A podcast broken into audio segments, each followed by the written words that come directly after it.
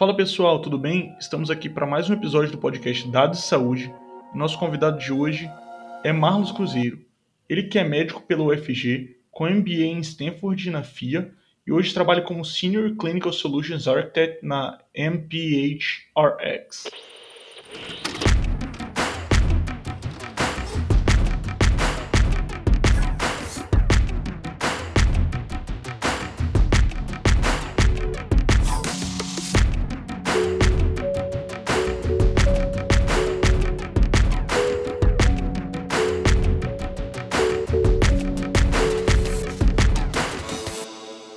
Marlos, é um prazer enorme ter você aqui conosco.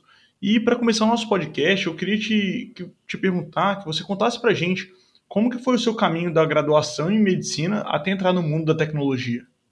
Ah, prazer é meu estar aqui, obrigado pelo convite, né? Então, é, é engraçado, né? Quando eu comecei a fazer medicina, eu nunca imaginava ir para uma área de tecnologia, sempre tive aquela visão de fazer uma residência, uma residência em clínica. Mas aí acabou que quando eu terminei a faculdade não sabia exatamente o que eu queria. Né? Então eu comecei a trabalhar para dar um tempo para decidir. E com o tempo eu passei a ter esse interesse de ver como que a saúde ela se insere em um contexto maior, como que a gente consegue tornar mais eficiente aquele processo de consulta. Então aí eu decidi fazer um MBA. É, e dentro do MBA eu descobri esse universo de dados, né? De de tecnologia, de inteligência artificial, de automação. Acabei apaixonando pela área e tive a oportunidade esse ano de começar a trabalhar com tecnologia em saúde. Muito bacana. É, e hoje você está como, como eu falei, né, Senior Clinical Solutions Architect. É, eu queria que você explicasse para a gente como, como, o seu trabalho é voltado para o quê? Assim, como que você está trabalhando? É, a gente fala aqui muito no podcast de inteligência artificial, então você tem desenvolvido modelos, tem colocado eles em produção, fica na análise de dados, desenvolve softwares, como que é o, o trabalho? Então, hoje, basicamente, o que a gente faz no MPHRX é a gente consegue desenvolver vários conectores, né? A gente tem alguns prontos e também desenvolve à medida que eles são necessários. A gente consegue acessar uma, um sistema de saúde e extrair informações de várias bases de dados. Então, por exemplo, bases de dados de evolução clínica em prontuário eletrônico de diversos tipos, informações de exames laboratoriais, exames de imagem, é, dados relacionados a IoTs também, que está cada vez mais comum, né?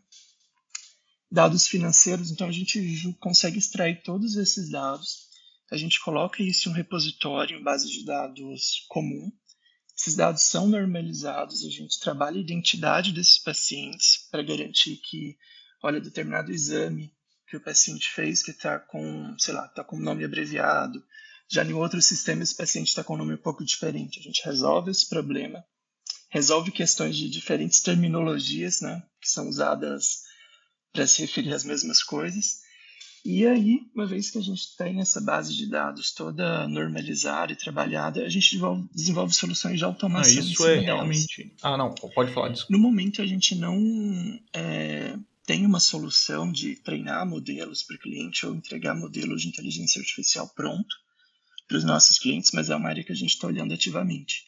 Só que muitas das pessoas que se interessam, né, que vêm buscar os nossos serviços, buscam justamente para isso para ter uma base de dados para conseguir caracterizar o paciente com todas aquelas variáveis e depois usar esses dados para trabalhar com o modelo de inteligência artificial. E a minha função hoje é basicamente mapear então os processos do cliente, né, e entender onde que a gente pode criar valor usando essas ferramentas. Muito bacana, Marlos. É isso que você falou é muito interessante porque é um problema bem constante mesmo na área da saúde, o paciente ter no mesmo sistema dois nomes, dois IDs, é, isso é um problema, isso é um problemão na hora de você criar um banco de dados para o treinamento de modelos. E eu acho que uma das chaves né, para a gente melhorar é, os nossos dados na área da saúde, ter uma saúde mais data-centric, é a gente focar na interoperabilidade, que é muito disso que você está tá falando. E como que a MPHRX está desenvolvendo isso? Assim, vocês usam os padrões FIRE, HL7, ou, ou não são esses padrões, são outros? Como transformar de um padrão para o outro? Então, a gente usa o padrão FHIR hoje né, para armazenar esses dados, mas a questão que às vezes é mais complicada é justamente como que a gente extrai esses dados de outros sistemas, então de um prontuário eletrônico, de um sistema de exames laboratoriais. Para extrair esses, esses dados, aí a gente usa diversos formatos, tanto esses que são padrões em saúde, né, como você mencionou, se o cliente usa FHIR, excelente, HL7, mas muitas vezes esses sistemas não falam essas linguagens, né? Então a gente tem que ir direto ali na base de dados mesmo, extrair esses dados manualmente. E aí é, uma, é um dos momentos em que a gente consegue criar valor, porque é um processo difícil, né? Você tem que desenvolver esses conectores é, para acelerar essa extração de dados. E depois ainda trabalhar em toda essa parte de identificação do paciente, terminologias, exames, para poder ter, ter essa base de dados normalizada em Fire. Mas a gente tem essa visão né, de usar sistemas abertos, open source, até para que depois uma pessoa não, fica, não fique presa a uma tecnologia proprietária que acaba ficando obsoleta, não tem investimento. Hum, isso é, isso é fantástico mesmo e, e fundamental. É, hoje, para desenvolver toda essa normalização, a equipe da MPHRX conta com, com médicos, né, como você, e também cientistas de dados, engenheiros de dados. Como que é essa interação entre as pessoas? É, a gente tem, é, tem pessoas que sabem não só, não só da parte clínica também, né, mas de como funcionam esses sistemas de saúde. Mas com certeza a grande parte hoje das pessoas que trabalham com a gente são engenheiros de integração de dados, desenvolvedores de softwares, pessoas que sabem manipular esses dados, né? Então, eles são a maior parte hoje da, das pessoas com que a gente, com que nós trabalhamos no dia a dia.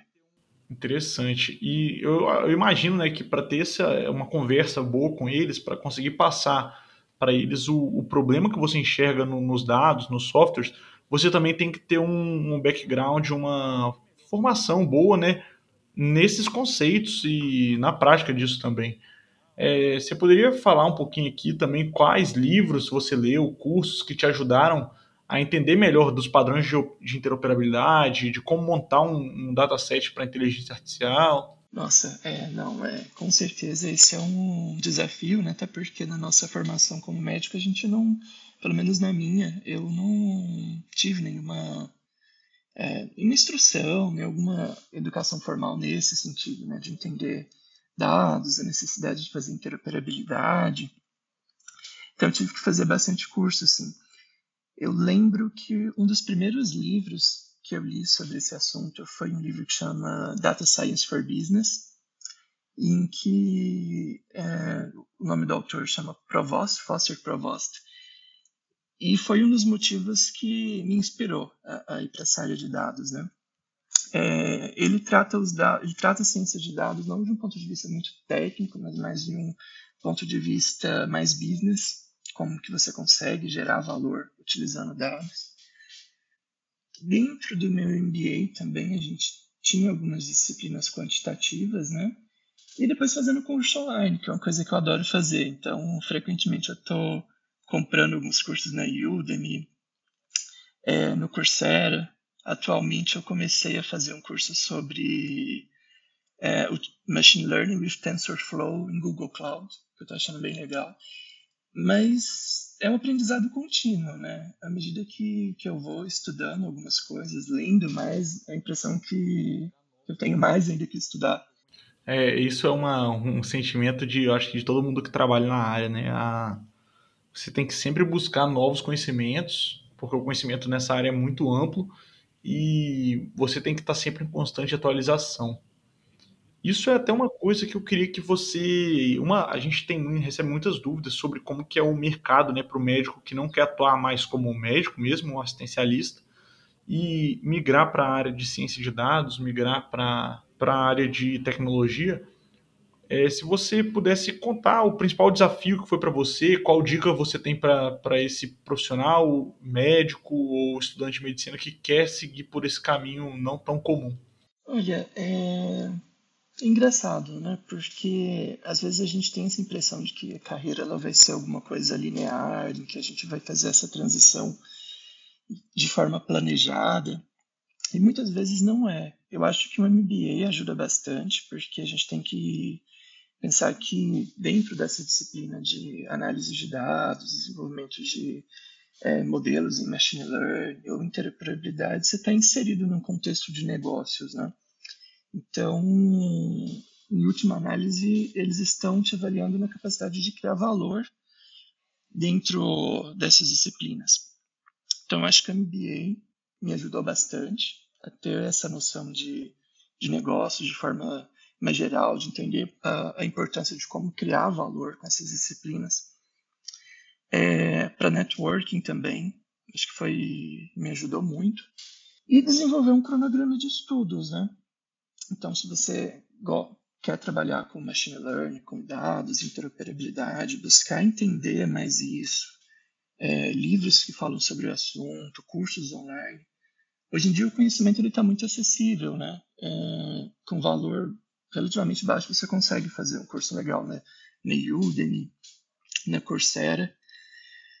Do ponto de vista mais prático, eu acho que aprender uma linguagem de programação, né? Eu comecei entrando nesse mundo uh, com Python.